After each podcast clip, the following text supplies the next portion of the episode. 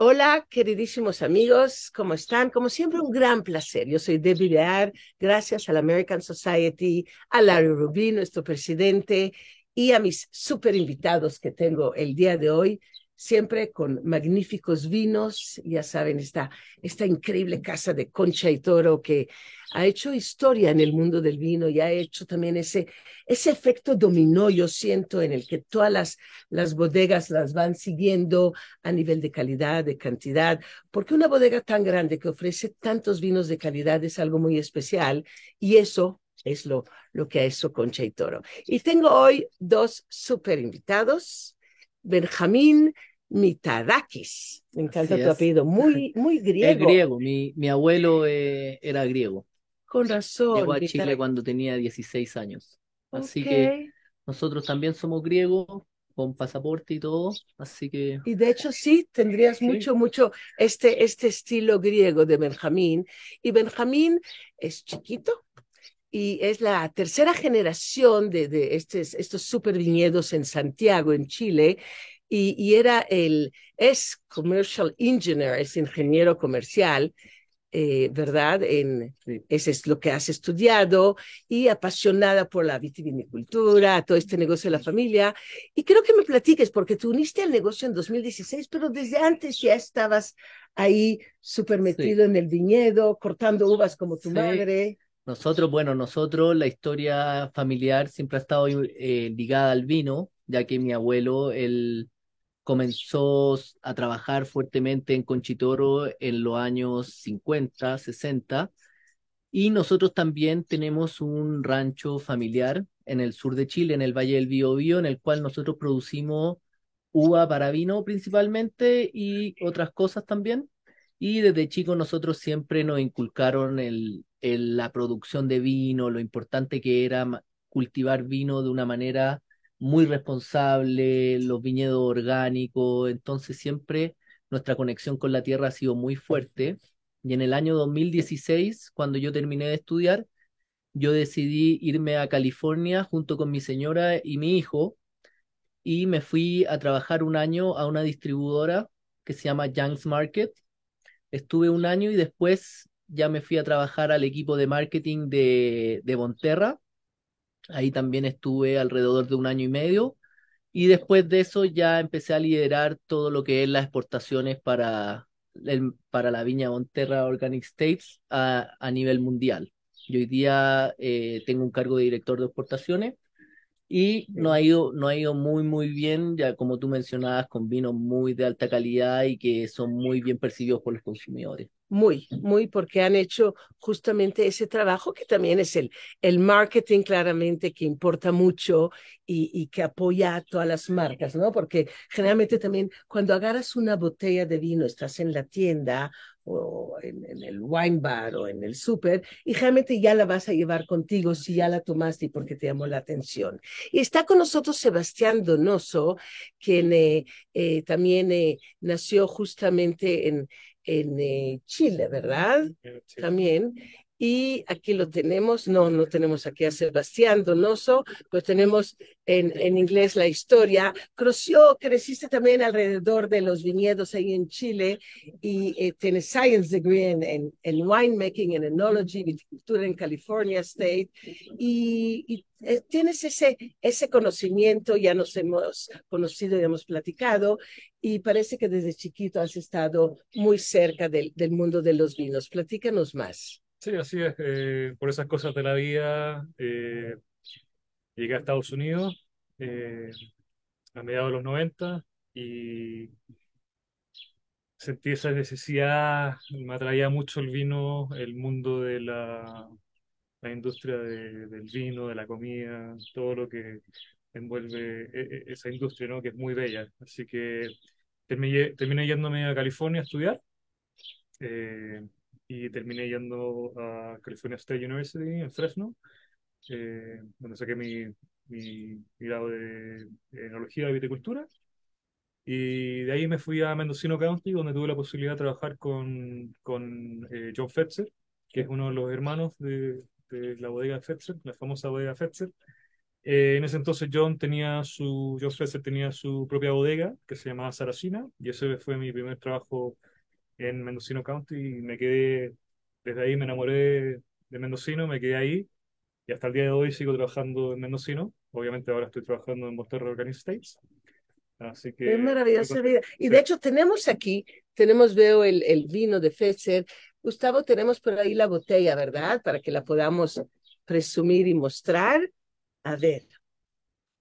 Fetzer White Sinfandel.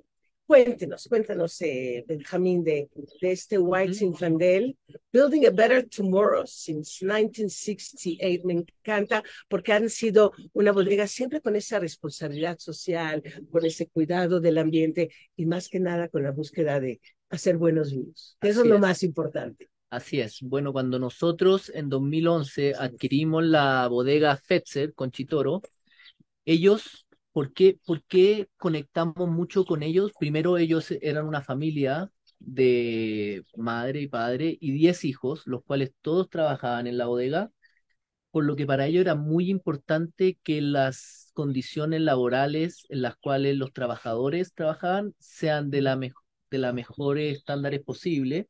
Y también ellos tenían una premisa que decían lo que era bueno para, para las viñas, era bueno para la uva y lo que era bueno para la uva era bueno para el vino. Entonces, la sustentabilidad, lo orgánico, siempre ha estado en el DNA de, de Fetzer y también cuando Conchitoro adquiere Fetzer, nosotros eh, acogimos todas estas premisas porque nosotros en Chile estábamos haciendo cosas muy similares.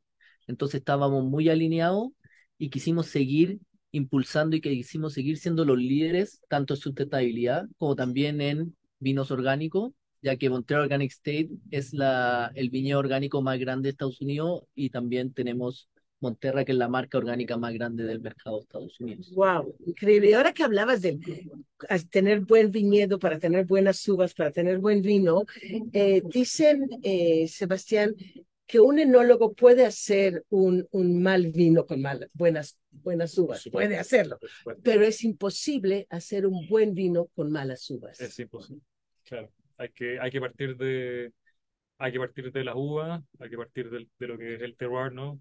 Es lo más importante. Si no tenemos buenas uvas, es imposible, como dices tú, hacer, poder hacer un buen vino. Eh, mi trabajo es eh, sacar estas uvas que son espectaculares de los mejores valles de California y no transformar, sino es más, más que nada manejar, es como ser un manager, ¿no?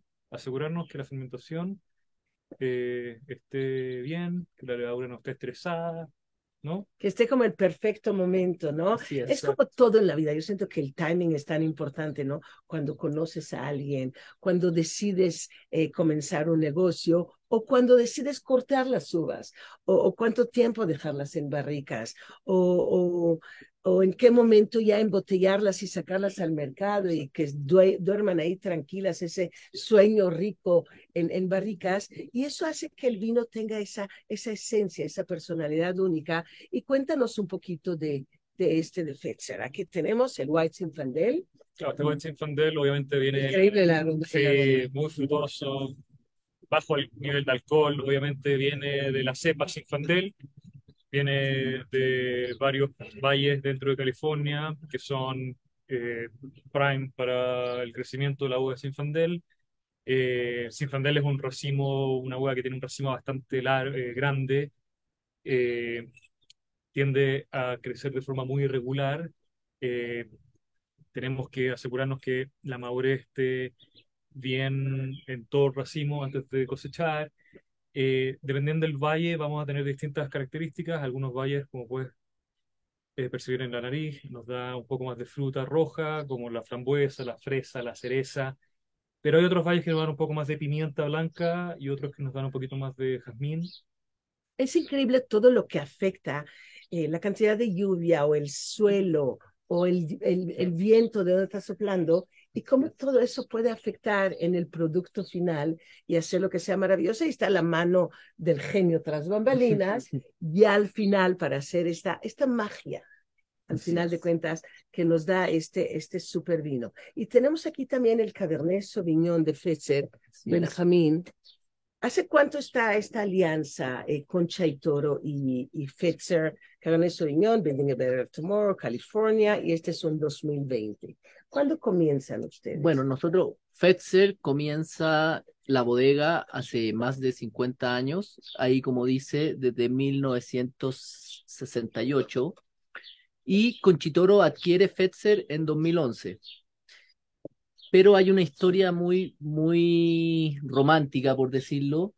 Nosotros en Chile, antes de que Conchitoro adquiriera Fetzer, sin, sin saber, esto de haber sido unos cinco o ocho años antes de que pasara la adquisición, el grupo familiar, mi tío y, y los hermanos de mi tío, fueron a California a ver qué es lo que hacía Fetzer en cuanto a sustentabilidad y orgánico para poder replicar algunas prácticas en Chile. Wow, Entonces teníamos ya previamente una conexión con ellos de cómo era que teníamos que construir la industria vitivinícola y para dónde era que teníamos que mirar las prácticas Entonces estaban buscando el camino a través de Buscando, nosotros estábamos en Chile, entendiendo que California siempre ha sido pionero en, en muchas cosas, entonces para nosotros siempre California fue un ejemplo.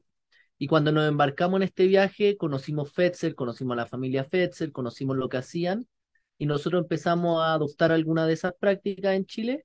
Y para el 2011, cuando se, se hace la oportunidad de poder adquirir la bodega, fue perfecto, un timing perfecto, porque también nos ayudó a nosotros a entender mejor el mercado americano y pudimos también compartir todas esas prácticas. Y hoy día yo creo que somos líderes, sin duda, tanto en sustentabilidad orgánico y también en el cuidado de las personas que trabajan en nuestras empresas. Eso es tan importante. Hablando de las eh, personas que trabajan en las empresas, justo ayer tuvimos un desayuno muy importante con el American Society y estamos platicando eh, de la importancia que, que estén los, los, los trabajadores, los empleados, los felices, porque en el momento que están felices, trabajan mejor en, en, equipo, es ese teamwork que logran tener, eh, son más creativos, más imaginativos, eh, nos volvemos como parte de todo un grupo que quiere mejorar.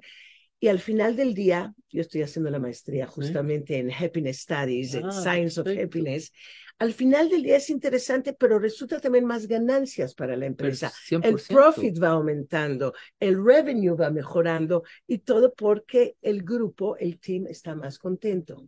Sí, y nosotros tenemos una, y, y yo creo profundamente que nosotros tenemos que hacer que nuestra gente ame nuestras marcas para que después los consumidores amen nuestra marca. O sea, no sirve de nada nosotros tratar de llegar a los consumidores y que ellos amen nuestra marca sin que nuestra propia gente lo haga antes, porque para nosotros ellos son nuestros principales embajadores. Son la cara, se dan ahí, entonces la cara son los embajadores que, que su forma de hablar, de platicar, te va a convencer a ti como consumidor, como cliente o como alguien que está empezando a coquetear en el mundo del vino y necesita es justamente exacto, ese contacto. Sí.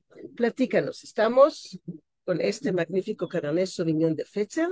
Sí, eh, este también viene en muy buenos valles dentro de California, valles que tienen eh, que son bastante calurosos, pero eso nos da la posibilidad de madurar muy bien. Como podrás saber, eh, la cepa de Cabernet, cuando baja azúcar, bajo nivel de azúcar, tiende a tener estos dejos más verdosos de pimentón, jalapeño. Bueno, nosotros estamos en el otro espectro. Nosotros estamos, queremos ir más a la fruta negra, la fruta roja, quizás un poquito más ahumado, ¿no? Eh, y en general, el enfoque también es hacer un vino que sea bastante eh, fácil de consumir, eh, fácil de entender, que no es pretencioso. Es una buena introducción al, consumidor en general que no tiene mucho conocimiento de vino y, se le va a hacer muy fácil de consumir, ¿no? Ok, me encanta, porque esa es la idea, hacerlo friendly, Exacto. hacerlo fácil, que, que puedas eh, irlo entendiendo sin tantas complicaciones. Yo también, eh, como sommelier o cuando dirijo catas, trato de no utilizar también ese lenguaje rebuscado que, que nada más confundes a la gente, en lugar de hacerlos parte y que se vuelvan justamente amantes del vino, desde la primera botella. Está delicioso el vino, lo estamos tomando claramente en Copa Riedel. Además elegiste Copa Riedel porque se me hacen muy alegres, divertidas con los colores. Y Joe Riddle siempre decía, la vida es muy corta para tomar mal vino en, En mala mala copa. o Totalmente en mala compañía. Así es. Así que lo estamos haciendo en excelente compañía. Estos vinos de Fetzer están increíbles. Y hay un vino que me enamoró desde que lo conocí, se llama Thousand Stories. Tiene hasta el nombre. Ya saben que eh, siempre pienso que tenemos que contar historia tras las cosas y creo que los que son contadores de historias son la gente que logra que logra tener ese, ese attachment con los demás, ese, esa cercanía con las demás personas. Y, y Thousand Stories, que es Bourbon Barrel Aged, y ahorita lo vamos a explicar que eso es muy interesante y le da un toque diferente. Este es Sinfandel de California y es el que vamos a probar ahorita. ¿Por qué Thousand Stories? ¿De dónde viene el nombre?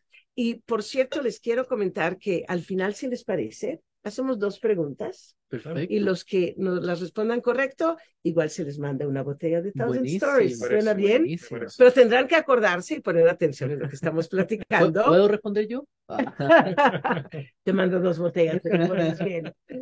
Thousand Stories. ¿Por qué el nombre? Ya, yo les voy a contar un poco la historia de Southern Stories. Como les contaba antes, anteriormente, nosotros en 2011 adquirimos la bodega Fetzer. Dentro de eso, heredamos marcas. Y nosotros, como veníamos de un background de vino, Conchitor, una empresa líder, potente, mundial, dijimos nosotros necesitamos hacer un producto nuevo, innovador, pero que sea creado por nosotros, por Conchitoro en Estados Unidos bajo la bodega Bonterra. Entonces empezamos a buscar de qué manera podíamos crear un vino que sea muy alineado con el consumidor ameri- americano y que lo represente. Entonces empezamos a buscar distintos iconos, distintas cosas y, y lo primero que salió fue el búfalo.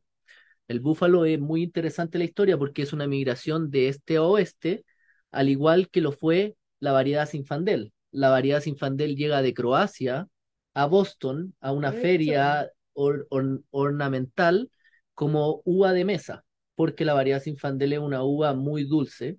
Entonces llega desde Croacia como una uva de mesa y en esa época era la época del Gold Rush, entonces la gente empezó a emigrar del este al oeste, mucha inmigración italiana, entonces ellos llevaron la variedad Sinfandel a California y se dieron cuenta que en California se daba muy bien la variedad Sinfandel y como había gente italiana, descendencia de Europa, empezaron a vinificar el Sinfandel en California. Por eso nosotros decidimos partir, ok, Búfalo, Sinfandel y después el Bourbon porque es algo muy, muy único de Estados Unidos, la época de la prohibición, Kentucky, decidimos añadir este como Toque. toque de Bourbon y también nuestro enólogo sabía que podía producir vino añejado en barrica de Bourbon porque antiguamente ellos no tenían acceso a barricas de roble americano ni francés y usaban barrica de Bourbon para añejar sin decírselo a nadie, Ok, de secreto. de secreto, pero ahora esta vez nosotros quisimos hacerlo como una innovación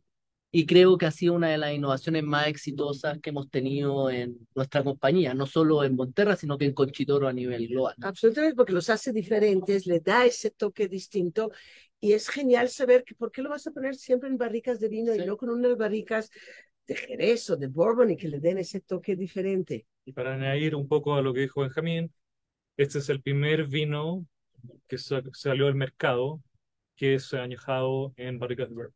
Somos pioneros, El pioneros. primero. Hicimos un Sí. segmento en el mercado, Una categoría. una categoría. O sea, hoy día, hoy día, como dice Sebastián, nosotros lanzamos Southern Stories en el año 2013 y hoy día existen más de 40 o 50 SKUs que son añejados en barrica de Bourbon y las principales marcas de Estados Unidos, Josh, Kendall Jackson, Robert Mondavi, eh, Apothic, todos tienen su añejado en barrica de Bourbon, por lo que nosotros nos sentimos muy orgullosos de decir que creamos una categoría dentro de lo de la congestionada categoría de vino y clásica, fuimos disruptivos y pudimos hacer una categoría totalmente disruptiva dentro de un mundo muy clásico que es el vino. Entiendo lo que dices. Yo en momentos le decía yo a Joe Riddle justamente, qué lástima que tanta gente esté copiando, intentando Sí. hacer estas copas. Y él me dijo, no, me halagan. me nosotros halagan cuando me sí. copian, absolutamente. Algo hice bien, Sí, algo estoy haciendo bien, como pasa con Thousand Stories. ¿Cuál es la filosofía, la esencia de este vino?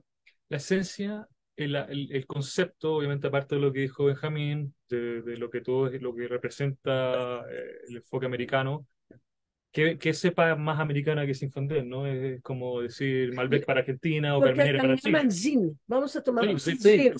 un zin, ¿cierto? Pero, dicho esto, mi, el enfoque es, tiene que ser un vino primero. Por mucho que sea añejado en barricas de bourbon, tiene primero que ser un vino. Esa es la premisa. Un vino primero, el bourbon, el roble americano, todo viene después y es para elevar eh, todos estos dejos de, de Zinfandel que son preciosos. La fruta roja, eh, Los taninos tan los taninos suaves, muy suaves. Están Exacto. totalmente aterciopelados Atercio- boca. esa es la descripción perfecta. Aterciopelado, eh, en boca es delicioso, es jugoso, tiene mu- mucha viscosidad, tiene un alcohol elevado de 14,5, eso te da mucha viscosidad en boca, eh, te- una, termina muy largo también. eh, Que eso es tan importante, que un vino sí. se alarga y yo, yo, yo lo comparo con personas. ¿No te pasa que hay personas que pasan por tu vida y a los dos minutos se Sí, te sí, olvidó quiénes son? Y otras que ahí se quedan para siempre, ¿no? Que no son one night stand, sino que se Sí, quedan ahí. Y, y eso con un vino cuando te deja es, ese recuerdo en el paladar y al final en el corazón, es cuando te hace volver a comprar, a buscar la botella y a Totalmente. beber. Es definitivamente un vino muy memorable. Y eso es eh, lo que estamos tratando de hacer, algo que te quede marcado, que te marque, que sea una impresión bien fuerte, que no se olvide, básicamente. Eso me encanta. ¿Cuántas hectáreas tienen? Tanto en Chile como en California. Bueno, tenemos viñedos en Chile, Argentina y California. Con Chitoro como holding, nosotros tenemos alrededor de 11.500 hectáreas plantadas. ¿Por qué? Porque tenemos más que no son destinadas a viñedos, pero plantadas a nivel Chile, Argentina, California, 11.500. En California, nosotros tenemos 500 hectáreas plantadas, de las cuales 100% son orgánicas y de las cuales hoy día existe una nueva certificación que se llama ROC Certification, que Ujú. es Regenerative Organic Certification, que nosotros estamos moviéndonos a que 100% de nuestros viñedos hoy día son 100% certificados ROC. Y después un porcentaje que debe ser un 20% son certificados Demeter eh, biodinámicos. Entonces, para nosotros, en California, 100% el foco es producción orgánica, biodinámica. Pero lo biodinámico ya con la luna No, y la es, tierra y por eso, eh, eh, eh, las estrellas. eh, es, yo creo que eso es parte del romanticismo para la gente. Nosotros entendemos que el consumidor normal o común no va a entender, no va a entender, pero gente como Sebastián, como yo y mucha gente que está en el vino y que entiende, uno va a la Borgoña y mucha, mucha gente, todos sus cultivos son biodinámicos porque al final, en verdad, uno ve la mejora, uno ve los resultados y la atención que uno tiene que prestarle al viñedo cuando uno hace biodinámico es mucho más. Estoy de acuerdo Entonces, contigo. En la Guédot-Roussillon, en el sur de Francia, con Gérard Bertrand, sí, hemos pasado muchos días, semanas y viendo esos vinos tan maravillosos y lo de él es mucho la biodinámica y ha totalmente. logrado darle ese, Es que es ese una carácter conexión. calidad. Yo sí. creo que es una conexión, una integración de lo que podemos hacer nosotros como humanos, de lo que puede hacer la naturaleza como tal, y también cómo podemos integrar el reino animal, el reino de los insectos, el reino de los fungis. Es muy importante que exista este ecosistema que funcione en conjunto. Y para añadir un poquito a lo que dijo Benjamín, eh, obviamente no todos sus viñedos van a todas las marcas. Eh, muchas de las marcas ocupan, por ejemplo, Thousand Stories o Fetzer ocupan, no ocupan uvas orgánicas, pero sí tenemos un, eh, como compañía un enfoque de por lo menos eh, de tener un mínimo estándar de uvas que sean certificadas sustentables por alguna entidad de tercera parte, para que tenga, para que haya un- un- una transparencia total. Y la gente está segura de la calidad, de lo que están ofreciendo, lo que hay Claro. dentro de la caja. ¿Qué dos preguntas se les ocurre que quisieran hacerle a nuestros amigos que nos ven? De lo que hemos platicado claramente. Sí, por supuesto. Eh, la primera pregunta, ¿qué graduación alcohólica creen que puede tener Southern Stories? Ok, ¿qué graduación alcohólica puede tener Thousand Stories? Pues ahí nos lo mandan. Y la siguiente. La siguiente, ¿qué variedad está, con qué variedad está compuesto nuestro vino rosado que acabamos de degustar? Me encanta.